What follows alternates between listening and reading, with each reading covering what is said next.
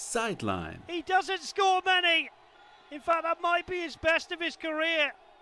Der USL Podcast von Fans für Fans. That's a Landon Donovan call. Yes. Es ist Freitag und wieder einmal heißt es Willkommen bei Sideline, der USL Podcast auf mein Sportpodcast.de. Willkommen, Wolf. Guten Abend. Und das wird vermutlich, gut, es kann natürlich sein, dass wir in eine tiefe Diskussion verfallen, aber vermutlich wird es eine sehr kurze Folge, weil es ist gerade, ich würde nicht sagen erschreckend, aber es ist gerade angenehm ruhig rund um die USL. Warum angenehm? Meistens, wenn in der Offseason große Meldungen umhergehen, dann kann das mal ganz schnell böse enden. Dann ja, existieren plötzlich Teams nicht mehr oder Teams wechseln die Liga. Deswegen ist es vielleicht auch mal ganz gut, wenn so zwei, drei Wochen Ruhe herrscht. Aber ein bisschen was gibt es ja doch, worüber wir reden können. Und wir können ja mal ein bisschen in die Welt der Gerüchte eintauchen, die schon seit Jahren unterwegs sind und bei denen so ein bisschen Unklarheit herrscht. Beziehungsweise können wir uns ja mal mit einem Auge in eine, ich würde es nicht Konkurrenzliga nennen, aber in eine andere Liga bewegen, die da jetzt gerade ein paar Teams abgezogen hat und durchaus Einfluss gerade auf die USL hat, nämlich die MLS Next Pro. Da sind ja jetzt alle oder eigentlich alle Zweitvertretungen von MLS-Teams hinübergewechselt, sodass sie dann ab der kommenden Saison dort spielen werden. Aber irgendwie doch nicht alle. Wohl, was ist denn da los? Seit Monaten hat sich eigentlich immer mehr oder weniger das Gerücht gehalten, dass die Jungs von Loudoun United aus äh, Virginia, die das zweite Team von DC United aus der MLS sind, das Gerücht gehalten, dass sie in der USL bleiben. Und das blieb halt immer als Gerücht im Äther stehen und wurde mal wieder aufgewärmt, mal wieder vergessen. Mir fiel das spontan vorhin ein. Und ich hatte erstmal über die ganze Thematik nachgedacht, bis ich dann auf die Webseite vom Club gesehen habe und da eigentlich ein ziemlich großer Beweis stand, dass der Club nächstes Jahr als einzige Zweitvertretung in der USA Championship spielen wird oder höchstwahrscheinlich spielen wird. Was ich doch kurios fand. Ja, man könnte jetzt natürlich vermuten, dass sie einfach gar keine Lust auf die MLS Next Pro haben, weil es eh nur eine Kinderliga ist. Aber wir haben dann Du hast es mir erzählt und davon haben wir uns ein bisschen auf die Suche begeben, was es da für Möglichkeiten gibt. Klar, Möglichkeit eins ist wirklich, sie haben keine Lust zu wechseln, aber eher unwahrscheinlich, weil natürlich die MLS da ein großes Interesse daran hat, dass die Zweitvertretungen auch dorthin gehen und man nicht die konkurrierende USL noch mit unterstützt. Dann gäbe es natürlich die Möglichkeit, dass Lowdown an sich einfach lieber weiterhin in der USL bleiben will, weil sie gerne weiterhin einen größeren Kon Konkurrenzkampf haben wollen. Aber auch da wieder irgendwie schwierig. Und dann fand sich die Lösung, gemeinsam mit Hilfe von anderen Fans auch, in, ja, schon tatsächlich älteren Artikeln. Weil The Athletics bereits im Mai berichtet hatte, dass Loudoun gar nicht wechseln kann. Weil Loudoun gehörte zu Loudoun County und die Stadt oder der Bereich Loudoun County hat ein Agreement mit DC United. Und dieses Agreement besagt, dass sie, dass der Club sozusagen dort bleiben muss und in der zweiten Liga bleiben muss. Was steckt denn da noch mit dahinter? Du hast doch da noch mehr gehabt. Ja, das Ähnliche auch nochmal für, die, für das Stadion. Denn das Stadion wurde von DC United gemeinsam mit der Stadt dorthin gebaut für mehrere Millionen Dollar. Und auch da wurde mir von, von äh, ja, gut bekannten Podcast-Kollegen aus den USA eben auch beschrieben, dass es da quasi das Gleiche gibt. Also auch die quasi Grundbedingung, dass in dem Stadion eine zweite, ein Zweitligist spielen muss. Und das würde halt beides zusammen, durchaus zusammenfügen, dass sie A, die Verpflichtung haben, in der Gegend zu bleiben, wenn sie quasi Zweitligist sein wollen. Und dass eben das Stadion, was ja DC United überhaupt dahin gebaut hat, natürlich auch von denen dann genutzt werden muss. Oder andersrum. Weißt du gerade zufällig noch, wann DC das Stadion dort gebaut hatte? Das müsste noch in der ersten Saison gewesen sein, weil die am Anfang in dem, in dem MLS-Stadion gespielt und sind dann umgezogen. Aber das kann ich gerne mal kurz nachgucken. Weil dann ist natürlich interessant zu, zu wissen, sie, sie werden damals diese Vereinbarung mit dem County gemacht haben, um natürlich den Platz zu bekommen, um die Baugenehmigung zu bekommen und um die Möglichkeit zu bekommen. Das wird ja dann aber schon ein paar Jahre her sein. 2000. Na gut, die Verträge, wann haben sie die dann gemacht? 2018, 2017? Aber zu dem Zeitpunkt, ich überlege gerade, ob die MLS Next Pro zu dem Zeitpunkt schon in Planung war oder noch nicht.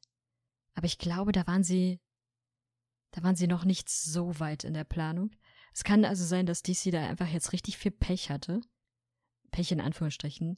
Dass sie diese Verträge haben und deswegen nicht wechseln können. Aber es ist durchaus interessant, wie, wie Dinge manchmal passieren können. Ich würde einen ganz kurzen Ausflug in das Thema MLS 2 Vertretung machen. Einfach weil das ein bisschen anders ist als in Deutschland. Bisher war es ja so, dass es möglich war, dass MLS-Teams auch zweite Mannschaften, zum Beispiel in der USL haben. Und da gab es verschiedene Möglichkeiten. Das eine wäre klassisch Ludon, das heißt, der Club, also Ludon, gehört einem MLS-Team, die auch wirklich alles mit diesem Club machen. Das heißt, die Trainer einstellen, die Spieler verpflichten und den Betrieb hinter den Kulissen abwickeln, was die Mitarbeiter, Ticketing und ähnliches angeht. Da wäre es also schwieriger, mal eben zu sagen, wir trennen uns von Ludon, weil sie ja die offizielle zweite Mannschaft sind. Am Beispiel meiner Jungs von RGV ist genau das gegenteilige Beispiel möglich. Denn vor knapp zwei Jahren müsste es gewesen sein, hat sich Houston Dynamo quasi von RGV getrennt.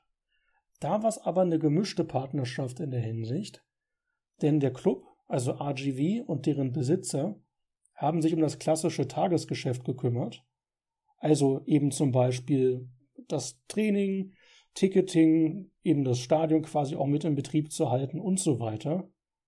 Und für das, was auf dem Platz wichtig war, Spielerverpflichtungen, Trainerverpflichtungen etc., war Houston zuständig. Und daher konnte auch zum Beispiel RGV nie im Open Cup spielen, weil sie offiziell als quasi zweite Mannschaft oder so gezählt worden sind.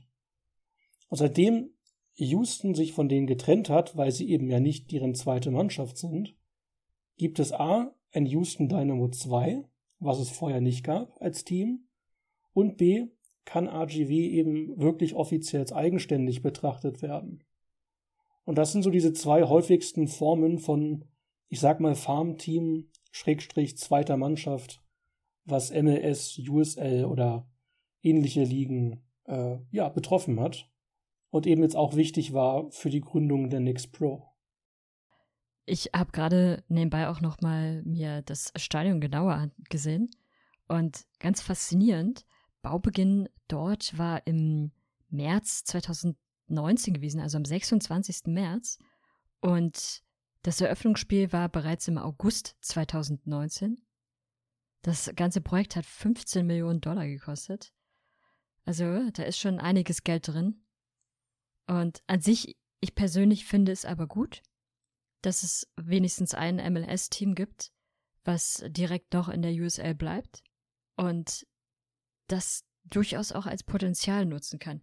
Allerdings haben wir auch schon recherchiert, dass DC United natürlich es lesen können, dass sie im Bereich Baltimore unterwegs sind, wo sie gerne eine Einrichtung ein, anstellen würden, anschaffen würden dann hätten sie an sich beide Perspektiven. Du kannst die jungen, noch sehr unerfahrenen Spieler einfach in der MLS Next Pro lassen. Und wenn du dann merkst, dass sie schon den nächsten Schritt brauchen, aber noch nicht weit genug für die MLS sind, dann schickst du sie in, der, in die USL und lässt sie da mal ordentlich Dreck fressen, damit sie gute Erfahrungen sammeln und damit sie dann irgendwann gestandene Profis werden. In entweder der USL oder in der MLS. Das wäre tatsächlich ein guter Weg, auch wenn ich mich ein bisschen frage, warum das denn der Rest nicht auch gemacht hat. oder machen würde. Weil, seien wir ehrlich, das wäre auch, was die Spielerausbildung angeht, doch deutlich sinnvoller. Und dann könnte man ja auch sagen, dass zum Beispiel die Partnerschaft zwischen Vegas und Los Angeles weiter hätte Bestand halten können. Dass die also die Spieler quasi da in der USL spielen lassen. Auch wenn das natürlich dann wieder diese gemischte Partnerschaft wäre, nicht der, der direkte Clubbesitz und eben die zweite Mannschaft. Und irgendwie ist das so, so ein Exot, wenn sie dann die einzige Mannschaft sind, die quasi in so einer Doppelbelastung oder Doppelmöglichkeit haben. Also muss nicht schlimm sein, aber irgendwie, ja, finde ich es kurios, dass die so die Einzelgänger sind. Ne, so kurios finde ich es ehrlich gesagt gar nicht. Ich vermute nämlich, dass die MLS da vorher schon sich abgesichert hat und einfach entsprechende Verträge gestaltet hat, dass das eben eigentlich nicht erlaubt ist, bei Ludown und DC United muss man eine Ausnahme machen, weil ich schon davon ausgehe, dass sich das einfach überschnitten hatte. Und bevor die MLS Next Pro sozusagen wirklich in der Entstehung oder in der Konkretisierung war, gab es einfach schon die Verträge zwischen Ludown und DC United. Und da kann man dann jetzt nichts mehr ändern, aber bei allen anderen Teams kannst du dann natürlich sagen, nur MLS Next Pro, aber keine USL. Und am Ende ist es ja auch im Interesse der MLS-Teams, weil die MLS Next Pro ist ja auch ihre eigene Liga mit. Und die, die Clubs zahlen ja auch dafür, zahlen nicht wenig Geld dafür und wollen natürlich das Niveau innerhalb der Next Pro möglichst nach oben pushen und werden natürlich ihre ganze Konzentration darauf legen. Wenn du dir aber nochmal zusätzlich ein zweites Team holst, was dann in der USL spielt, dann hast du A, doppelte Kosten, möglicherweise aber trotzdem wenig Ertrag. Du hast auch Kosten für, für die Liga, also du hast ja nicht nur Kaderkosten, sondern eben auch Ligakosten. Und am Ende baust du dir vielleicht nochmal eine, eine eigene Konkurrenz mit auf. Von daher, ich kann mir das schon vorstellen, dass es wirklich vor allem aufgrund von Verträgen, aber eben auch aufgrund des Geldfaktors liegt. Ja, das sind tatsächlich gute Punkte. Ich hoffe allerdings, dass die Jungs von Ludown dann vielleicht mal einen Qualitätssprung in der Leistung machen. Denn seitdem sie in der USL sind, sind sie nicht gut und waren diese Saison auch lange Kandidat für den Wooden Spoon, also für das schlechteste Team.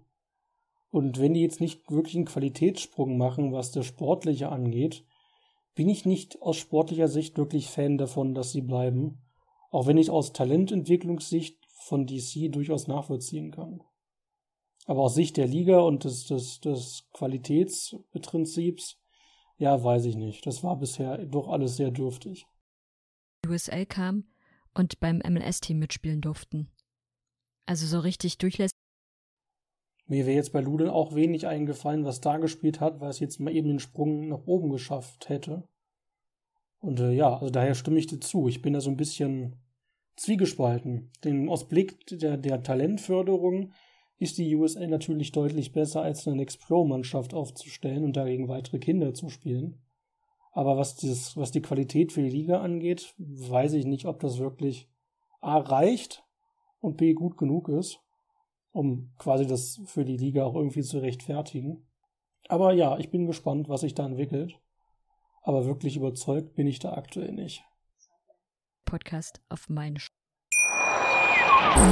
in rund 40 Folgen habt ihr mich jetzt schon sagen hören, I want to tell you about the Beatles. Ich habe euch die Geschichten zu ihren Alben und ihren Songs erzählt, euch ihre wichtigsten Wegbegleiter und Vertraute vorgestellt und natürlich die Orte, die für die Bandgeschichte eine wichtige Rolle spielten. Habt ihr die drei bisherigen Staffeln schon durchgehört? Nein? Na, worauf wartet ihr dann noch? Rein in den Podcatcher eurer Wahl und einfach mal losgehört. Und folgt gerne auch unserem Instagram-Kanal iwtty-Beatles Podcast. Willkommen zurück zu Sideline, der USL Podcast auf meinsportpodcast.de.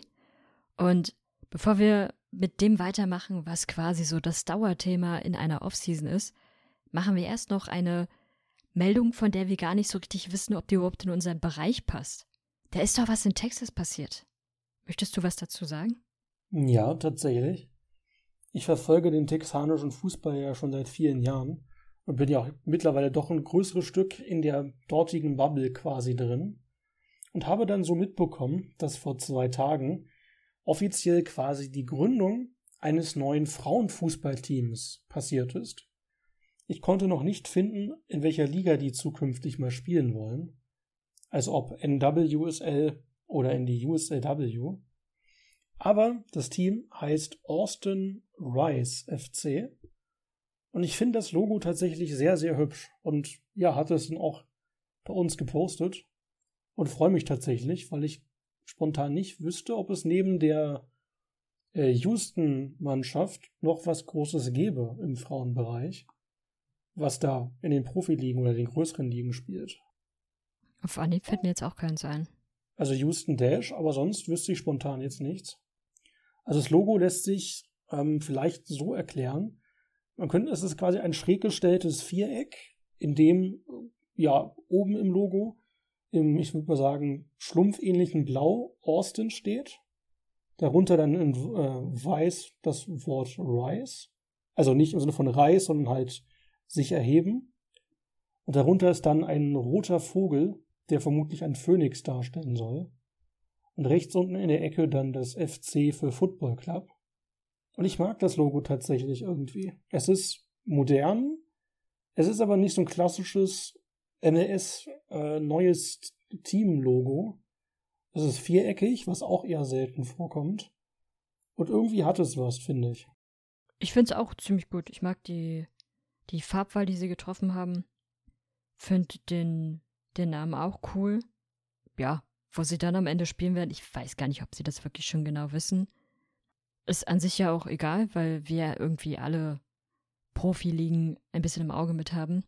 Und dann bin ich gespannt, wie sie sich da, wie sie sich da aufstellen werden. An sich das Konzept ist ja erstmal auch sehr interessant. Ein vor allem auch frauengeführter Club.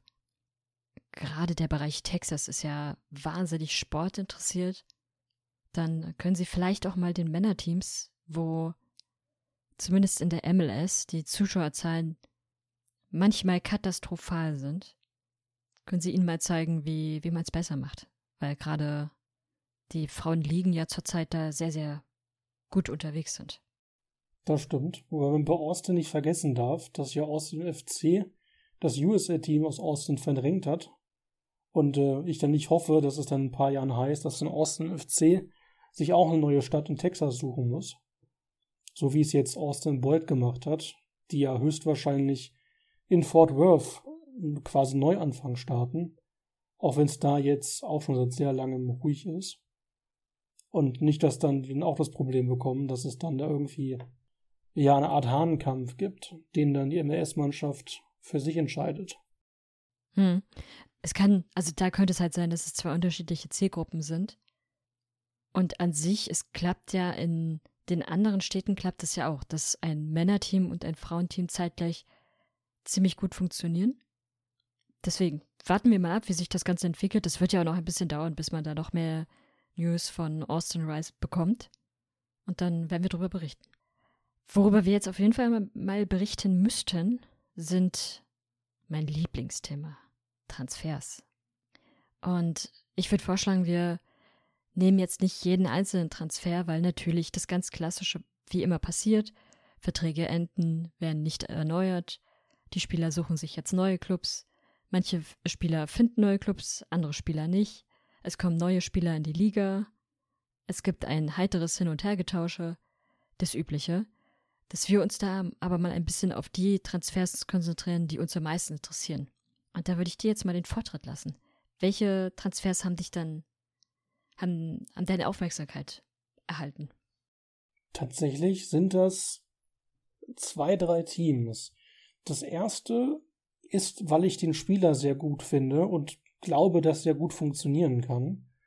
Und zwar müsste es erst gestern gewesen sein, ist Tyler Pescher, der bei Indy seine phänomenale über 20 Scorer-Saison hatte, jetzt zur Birmingham Legion gewechselt der hatte nach seinem Jahr in Indy den Sprung in die MLS versucht, ist aber bei Houston und bei den Red Bulls nicht wirklich glücklich geworden. Und wenn der seine Qualität aus Indie-Zeiten wiederholen kann, hat sich der Birmingham einen echt guten Spieler geholt. Hätten wir noch eine Sache, die ich interessant fand, auch wenn es nicht wirklich ein Transfer ist, obwohl doch indirekt schon. Also, der Keeper von Colorado hat sein Karriereende bekannt gegeben und das mit gerade mal 26 Jahren. Und da wir anfangs dieser Podcast-Saison dieses Thema schon hatten beim San Antonio Keeper, der im besten Fußballeralter aufhört, um sich quasi dem normalen Arbeitsleben zu widmen, fand ich das doch sehr interessant. Aber jetzt ist mittlerweile auch rausgekommen, wer der Ersatzkeeper wird. Und das ist Joe Kusminski von Charleston, der auch einen kurzen Zeitabschnitt für Maccabi Haifa gespielt hat. Was ich einen sehr interessanten Ersatz finde, da der so ein bisschen der, wie ich fand, mitbeste Charleston-Spieler gewesen ist in den letzten Jahren. Und um den Bogen zurück zu Birmingham oder zu Tyler Pescher zu schlagen, für mich sind bisher die Stand heute Gewinner der Transfersaison die Jungs von Indy 11. Denn die hatten sich ja in der letzten Saison schon ähm, Solomon Asante geholt. Auch wenn sie wie, ihn, wie ich finde, irgendwie falsch einsetzen, was die Position angeht. Und jetzt haben sie zwei Transfers gemacht, die ich sehr interessant finde. Als erstes aus deutscher Sicht der Keeper Yannick Oettel, über den wir ja oft geredet haben, ist jetzt offiziell bei Indy 11 unter Vertrag. Und da freue ich mich tatsächlich sehr drüber, weil wir beide das Team sympathisch finden und er hoffentlich auch äh, regelmäßig spielen kann. Und der Transfer ist sehr frisch, der ist gestern erst passiert, also zum Zeitpunkt der Aufnahme gestern. Sebastian Guenzadi, der Topstürmer von Tampa, ist zu Indy gewechselt. Und das fand ich sehr krass. Denn dass die Meldung kam, dass er überhaupt geht, war schon ein sehr krasser Einschlag. Und dann hieß es, ja, er sucht eine, eine neue Möglichkeit, was Neues, Wichtiges. Der Club wollte ihm da auch die Möglichkeiten nicht verbieten. Und dann geht er zu Indy, was ich doch nicht erwartet hätte. Und er hat in 160 Spielen für Tampa insgesamt 84 Scorer gemacht. Also Pi mal Daumen in jedem zweiten Spiel. Und das, ja, war immer der MVP mit von dem Team. Und da hat Indy einen echt guten Fang gemacht. Und daher sind sie für mich bisher doch tatsächlich, ja, der Gewinner der Transferphase. Auch wenn die, wie du gesagt hast, noch sehr, sehr frisch ist. Aber da würde ich dir tatsächlich absolut zustimmen. Das sind auch die beiden Transfers, die mir am allermeisten mit aufgefallen sind und die mich auch ein bisschen gefreut haben, weil bei Indy war es ja in der letzten Saison sehr, sehr unterschiedlich, um es mal diplomatisch zu sagen. Und das sind zwei Spieler, die ihn da eventuell ziemlich gut nochmal unter die Arme greifen könnten, dass da mehr ein, bisschen mehr Stabilität reinkommt. Und äh, ja, es sind in meinen Augen sehr, sehr starke Transfers, die sie da gemacht haben. Ich bin auch sehr gespannt, wie sich das dann zeigen wird. Ich bin ehrlich, wenn die auf die Idee kommen, Asante in den Sturm einzusetzen, anstatt ihn wie bisher irgendwie als Flügelspieler zu nutzen, dann haben die einen echt krassen Sturm. Asante mit seinen über 100 Scorern in 100 Spielen für Phoenix, plus dann eben Gwenzadi, dann haben die, muss man sagen, einen der Top-Sturms, Top-Stürme der Liga, wenn die Spieler da auch funktionieren natürlich. Und das ist schon durchaus wichtig. Und da habe ich auch mich gefragt, wo haben die das Geld her? Denn beide dürften nicht ganz billig sein, höchstwahrscheinlich. Und das ist schon, ja, krass, sich zwei Top-Stürmer eben holen zu können. Na gut, also das Geld werden sie schon haben. Indy ist ja auch kein Club, den es erst seit zwei Jahren gibt.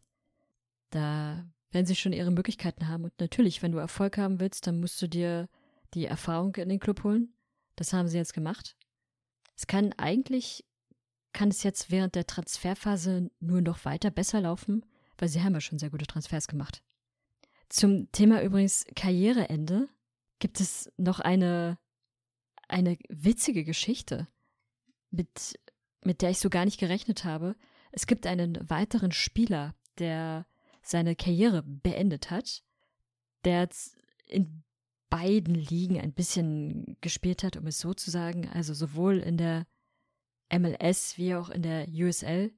In der MLS hat er in dieser Saison nicht aktiv gespielt, aber war dafür durchaus auch mit vorgesehen. Er hat 19 Spiele in der USL gemacht und ich rede von Jeff Dusnup von den Real Monarchs, der seine Karriere beendet Und wenn man sich ihn mal genauer ansieht, dann ist das durchaus überraschend, weil er ist 18 Jahre alt. Rate mal, warum er seine Karriere beendet. Du hast einen Versuch. Ich kann nicht raten, was ich schon weiß. Ich habe es bei, bei den MS-Supporters gesehen. Dann du es nicht sagen. Er beendet seine Karriere. Nicht, weil er, weil er beruflich Karriere machen will. Ne, doch im übertragenen Sinne vielleicht schon. Er möchte sich auf seine Musik konzentrieren und den Durchbruch mit seiner Band The Johns schaffen und beendet deshalb die Fußballkarriere. Ich finde, das ist etwas, was gar nicht so oft vorkommt, aber irgendwie auch eine ganz witzige Geschichte ist. Wenn du an dem Punkt bist, dass du dich entscheiden musst zwischen Musik und Fußball. Da gehe ich mit. Man muss ja sagen, also für die, die nicht wissen, die Real Monarchs sind ja die zweite Mannschaft von Real Salt Lake und spielten eben bis zur letzten Saison, als die in die Next Pro gewechselt sind, eben in der USL und hatten auch 2019 die Meisterschaft geholt. Und Salt Lake ist ja bekannt für ihre gute Talentarbeit. Und vor allem was Keeper angeht, kommt da gefühlt jedes Jahr was Neues dazu. Und teilweise stehen dann 14, 15, 16-Jährige da in den Toren. Da kann ich das durchaus auch nachvollziehen. Also A, dass junge Spieler sagen, yo, es gibt so viele junge Keeper im Club, die da auch spielen wollen. Dann ist vielleicht doch äh, Musik mein, mein erster Weg des Lebens. Als auch eben mal zu loben, äh, wie gute Jugendarbeit der Club macht. Und dass ich da recht traurig bin, dass sie nicht mehr in der USL sind, weil ich die Real Monarchs schon echt gerne gesehen habe. Ja, das stimmt. Die waren immer noch eine große Bereicherung. Gab es denn ansonsten noch Transfers, die du besonders interessant fandest? Jein, es ist bisher nur ein Abgang, weil ich noch nicht finden konnte, ob es schon einen neuen Verein gibt. Aber äh, der Keeper von Orange County, also Patrick Krakowski, da ist der Vertrag ausgelaufen. Den, über den haben wir ja des Öfteren schon geredet und der hat den Club ja auch zur Meisterschaft 2021 geführt.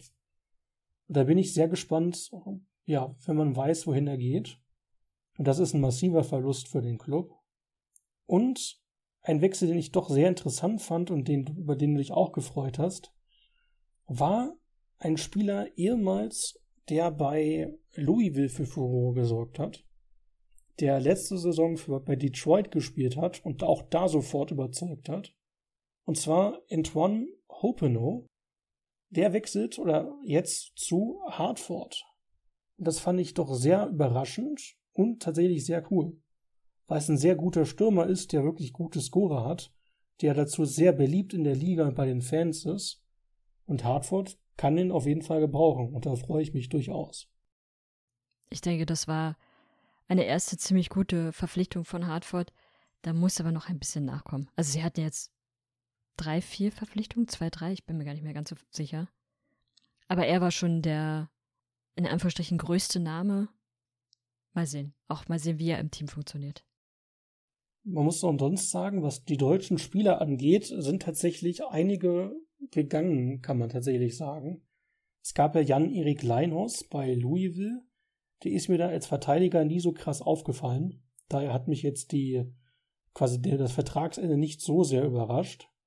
Ben Lund, wenn man Transfermarkt glauben kann, offiziell nur bis Ende diesen Jahres oder bis, bis Saisonende unter Vertrag.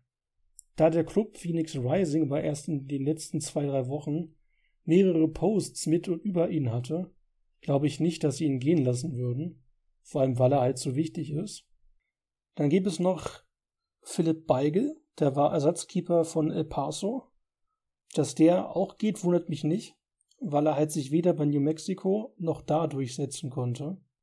Das heißt, man könnte sagen, der einzig größere deutsche Name, und auch nur in der Hinsicht größer, wenn man den deutschen Fußball verfolgt, ist Dennis Erdmann, der durchaus ein bisschen kontroverser zu betrachten war in Deutschland der jetzt seinen Vertrag bei Colorado verlängert hat und da für die nächste Saison unter Vertrag steht. Das so als kleinen Einwurf, was ja unsere Nation angeht. Was mir ansonsten noch aufgefallen ist, ein Wechsel von Phoenix zu Tulsa, nämlich äh, Marcus Epps. Ich weiß nicht, also ich glaube, das ist eigentlich ein Spieler, der ziemlich gut sein kann, aber er ist ein wahnsinniger Wandervogel. Und so richtig heimisch ist er auch in den letzten Jahren nicht großartig geworden, fand ich. Glaubst du, er kann da bei Tulsa so ein bisschen Land fassen? Meinst, meinst du Markus Epps? Ja, ich habe viel Gutes von den Tulsa-Fans gehört, die, was ich ganz lustig fanden, überrascht waren, wie groß er eigentlich ist. Und zum anderen äh, loben sie ihn aufgrund wegen seiner Schnelligkeit. Aber was die Scorer angeht, hat man in der letzten Saison, da war er ja ausgeliehen, jetzt nicht so viel gemerkt bei Tulsa. Bin ich aber tatsächlich gespannt, ob er da überzeugen kann. Aber ich finde tatsächlich, Phoenix ist ein gutes Stichwort. Denn die hatten Greg Hurst als Stürmer. Den kenne ich noch aus der League One. Da war er nämlich zum Beispiel für Omaha am Ball und hat sehr, sehr, sehr, sehr gute Scorer gehabt. Also war immer mit Top-Torschütze der Liga. Konnte bei Phoenix überhaupt nicht überzeugen. War schwer dieses Jahr überhaupt bei Phoenix irgendwas zu überzeugen. Und der wechselt jetzt zu New Mexico. Und das finde ich durchaus interessant, weil ich A, den Club gut finde und B, weil die auch ein Stürmerproblem haben. Denn Kiesewetter, ein Deutsch-Ami oder Ami-Deutscher, ist jetzt auch nicht die Tormaschine schlechthin, auch wenn er mal ab und zu trifft. Und Devin Sandoval, den man durchaus kennt, weil er lange Rasterlocken hatte, der hat seitdem er seine Herzprobleme hatte und dann überraschend doch zurückkam, jetzt auch nicht wirklich mehr das Torjägergehen in sich. Das heißt, wenn Hurst an seine alten Tage anknüpfen kann, kriegen sie einen guten Stürmer. Aber wenn nicht, sehe ich da aktuell auch ein bisschen Probleme bei New Mexico.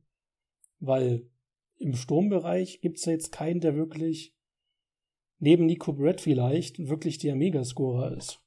Und man sah schon ein bisschen die Schwächeleien, fand ich, offensiv. Ja, an sich, Phoenix muss ja wahnsinnig viel mit dem Kader machen. Da hat ja in der letzten Saison gar nichts funktioniert. Und ich glaube ehrlich gesagt, da werden wir auch noch einiges sehen. Was man aktuell ja gesehen hat, sie haben nicht mehr so viele Leute im Kader, wenn man es mal so sagen will, weil natürlich viele Verträge da noch in der Schwebe hängen, aber das ist ja auch normal. Ich bin gespannt, wie sie sich entwickeln, aber da muss auf jeden Fall noch was kommen, sonst wird das, glaube ich, wahnsinnig schwer. Ja, sehe ich genauso. Weil man halt echt sagen muss, dass man noch in dem frühen Stadion der Transfers ein bisschen vorsichtig sein muss, was auslaufende Verträge angeht, weil in den USA üblich ist, dass sie oft noch neu verhandelt werden dann teilweise noch der halbe Kader doch nochmals zurückkommt. Das heißt, wenn man nach der Saison liest, dass Spieler gehen, muss das nicht zwingend heißen, wenn es nicht so formuliert ist, dass sie auch wirklich nicht zurückkommen können. Das heißt, da kann auch eine Menge äh, ja, passieren oder zurück verpflichtet werden. Auch wenn die jetzt offiziell als Nicht-Vertragsspieler aufgelistet sind. Das, ich finde aber, das ist an sich auch immer ein ganz gutes Mittel, für sowohl die Spieler wie auch für die Clubs, da nochmal die Verträge entsprechend nachzuverhandeln. Vor allem aber auch zu gucken, was ist denn gerade auf dem Markt los, weil vielleicht funktioniert Spieler A bei Team B überhaupt nicht, bei Team C dagegen aber könnte hervorragend passen. Und Team C hat dafür einen Spieler, der bei Team B wunderbar funktionieren würde. Dann kann man da nochmal ordentlich durchwechseln. Was aber ja trotzdem immer noch so einen gewissen Einfluss hat, ist die, sind die unterschiedlichen Zeiträume der Verträge, weil natürlich nicht immer der ganze Kader oder alle Verträge des ganzen Kaders in der Saison auslaufen, sondern es dann immer nur bei einer Handvoll Spielern in der Regel ist. Oder wenn es, wie zum Beispiel auch bei Phoenix dürfte das gerade der Fall sein, in manchen Teams kommt es dann vor, dass da einfach der mehrere Verträge oder doch verhältnismäßig viele Verträge auslaufen Dafür wird es dann in den nächsten Jahren erheblich ruhiger sein. Was ich tatsächlich noch interessant finde, ist Memphis. Die haben ja ihren Top-Trainer verloren und auch zwei wichtige Spieler verloren. Denn Trey Muse, deren Keeper, war ja nur ausgeliehen von Ludon. Und die haben jetzt Patrick Seacrest an Colorado verloren, der ja ein durchaus wichtiger Verteidiger gewesen ist. Und da bin ich durchaus gespannt, wie sich da der Kader noch ändern wird, nachdem Ben Pierman nicht mehr da ist, der jetzt ja Charleston übernommen hat. Und da dürfte es sehr spannend zu sehen sein, wie sich der Kader verändert und ob die dann auch nächste Saison mithalten können. Gab es da schon neue Meldungen zum Trainer? hatten wir schon, ich glaube, hatten wir schon mal als Thema gehabt letzte Woche. Und zwar äh, Stephen Glass übernimmt beim Memphis. Der Ex-Atlanta United äh, Academy und äh, Atlanta 2 Trainer aus Schottland. Hm. Aber an sich kommt er jetzt gerade zur perfekten Phase. Er kann sich jetzt gerade sein Team aufbauen. Und Abgänge tun immer weh, das ist klar. Aber dann kann er jetzt gucken, was ist auf dem Markt los, wer ist frei und wer passt zu mir und meiner Spielweise. Viel besser, als zum Beispiel erst im Sommer dazu zu kommen. Von daher, vielleicht können sie da aus einer vermeintlich gerade schlechten Situation doch noch eine ganz gute machen.